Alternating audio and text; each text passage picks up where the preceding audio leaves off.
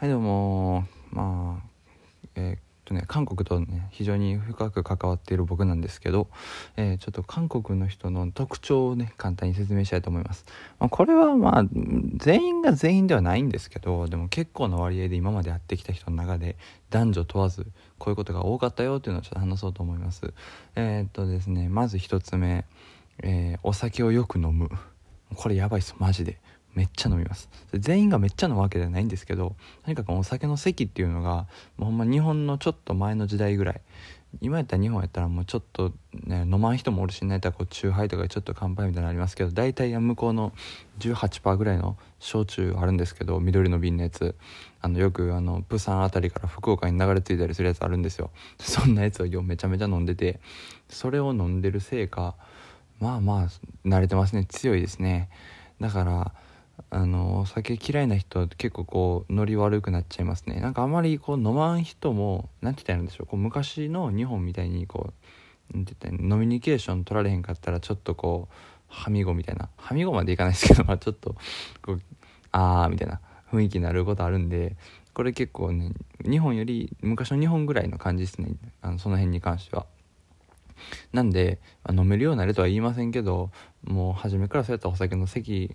お酒飲む場合あったらもう断ったりする方がいいと思います。これはおすすめしますね。はいじゃあその次は、えー、味にうるさい。もうこれはもうまず味うるさいですマジで。あのなんかやっぱこう韓国の料理って本当に美味しいんですよ。でその彼らは普段からこう辛いもの食べてるんでこの辛いものの中でもあちょっとこう香ばしいなとかあちょっと酸味があるなとかもう結構その辺も使い分けれるぐらいねあのしっかりしてるんですけどあのもうほんまに味うるさいですね。例えば料理作る時とかも日本である程度作ってあまあまあこんなもんでやろうみたいなよっぽどなんか塩気が強すぎたりとかよっぽど甘すぎたりとかそんなんじゃなかったらあんまり気にしない人って多いと思うんですけど結構向こうの人うるさいですね。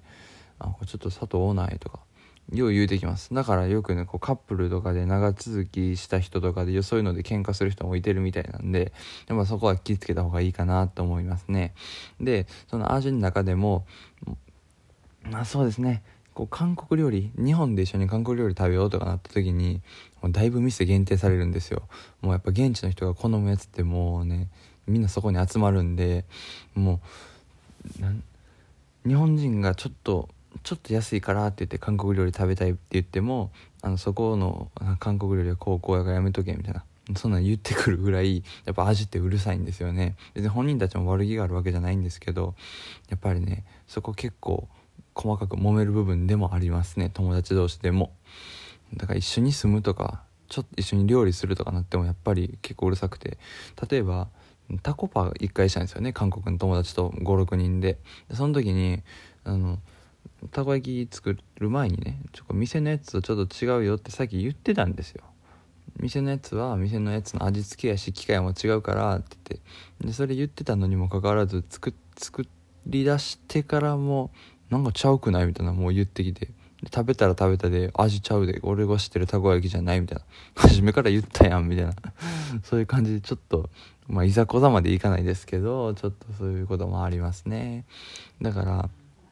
味にうるさいんでもうこっちがあんまりそういうの気使わんタイプやったらもう任しといても全然いいと思います。それくらいの感覚じゃないとあんま細かく細かいこと気にしてたらやっぱ付き合えないですね。はいじゃあその次、え、夜型が多い。基本夜遅いです向こうの人寝るの。なぜか知らないですけどね。向こうで遊ぶ時も結構朝まで空いてる店とか結構多くて。なんか夜型の人間多いですね。朝型の人間僕今まで2人ぐらいしか会ったことないんですけどで本当に。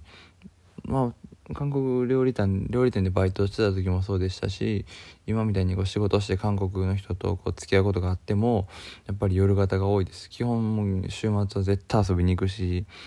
うん、こんな遅くまで遊ぶかってくらい遊ぶんですよ。まあ今コロナでちょっとねこんな状況ですけどそれでも家ではやっぱ朝方までもう悩してますね。ただ携帯触って寝転んでるだけの人もいますしだからその分ねあの日本よりもな韓国ってよくね残業とかもするんでしょ仕事で。まあなぜならっていうか結構向こうの人で多いのがゲーム好きなんですよね。これ男女問わずゲーム結構する人多くてほんでそのゲームをする場所があるんですね。PC 版っていうパソコン部屋ですね。直訳すると。でそれがまあ大体1時間で100円ちょっとぐらいで入れるんですよ。まあソウルの方とかだともうちょっと高いんですけどね。大体まあ200円とかそんなもんで入れるんですけどそこ行ったら大体ゲームみんなしててパソコンが大量に置いてあるんですよね。でそこでこう「あシバルシバル」とか悪口あのクソみたいなそういう悪口あるんですけどそれを言いながらみんなゲームやってて。でそこがもう朝方まで空いてるんでまあ大体みんなそこでゲームして。でカラオケとかもなんかコインカラオケって言ってその機械にあの何ドルでしたっけね1000ウォン100円入れたら3曲か4曲歌えるみたいなのがあってでそれも店員さん1人とか2人しかいないんですよ。もうそれ勝手に入って勝手に出ろみたいな。だからそのシステムでやってるんでいちいち受付とかしなくていいしただ勝手に部屋に入ってお金入れて歌ってそれで勝手に出るみたいなそんなシステムになってます。なんですねもう結構夜,、ま、夜中まで遊べるシステムは充実してるんですよね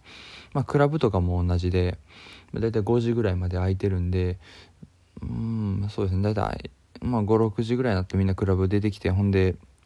飲みつぶれてる人はもう外で寝てる人とかもいますけどね。まあそれぐらい治安のいい国なんでね、旅行とかも安心して行けると思います。まあっていう感じなんで、ね、韓国の人と深く付き合っていくとこういう問題が出てくるんで、深くなくてもこの辺は出てくるかなと思いますね。なんで、やっぱ向こう行く時は、なんか夕方から集まろうみたいな言って、で、それから夜中遊ぶ方がまだいいかなって思うかな、僕は。っていう感じになってます。まあ、ということなんですけど、まあ、味とかもそうですしあとそのゲーム、夜あ夜まで遊んだりとかあとお酒が好きとかね。そういうのとかも正直ポジティブに考えるともう全部一ついいかなと思います。例えば日本に住んでる韓国人と遊ぶ時とかだったらあのやっぱ日本で食べれる韓国料理の中でも本人たちが美味しいって言ってるってことはやっぱりこう韓国のその本場の味により近いものを楽しめるってことですし、まあ、あとお酒とかはやっぱそれだけこう付き合いがね深いってことですね。やっぱそれだけ腹割って話せるようになってくるんでそういったところもやっぱり僕的にはいいかなと思ってます。でもう一つは、うん、夜遅いのもやっぱそれだけ気を許してくれてるってことなんで結構ね向こうの方がその辺はオープンなんかなって思いますね。よっぽどこう例えば男女でとかねそのその距離感がね大事になってきたりとかあとは男子同士でもなんかその仕事の関係でなんかこうちょっと複雑でとかなったらそれはまた別ですけど、まあ、基本的にはやっぱ友達になったらそれだけ距離が近いってことなんで、まあ、あんまりねその、まあ、ラフに考えてたらいいんですけどちょっとこうね神経質な方とかはもしかしたら付き合いにくいとこもあるかもしれないですね。まあ、なんでかっていうとこう顔がよく似てるじゃないですか僕らはね同じ東のアジアの国で。でそのせいかやっぱり礼儀とかもちゃんとあるしその分こうもっと、まあ、自分らの概念でいけるんちゃうかって思っちゃうんですよね。って考えるとぱまあ考えちゃいますよね。ちょっと違うかったらあなんかちゃうなみたいな。やっぱその自分が正しいってみんな思って生きてるんでそこはちょっとねいざこざっていうかちょっとこうなんか引っかかんなっていうのはあるかもしれないんですけどね、まあ、それはしゃあないんでちょっとポジティブに考えてもらったらなと思います。ということで韓国の人と付き合ったら起こることをですね今日は紹介しました。また紹介してほしいことがあれば何かコメントとかお願いします。はいありがとうございました。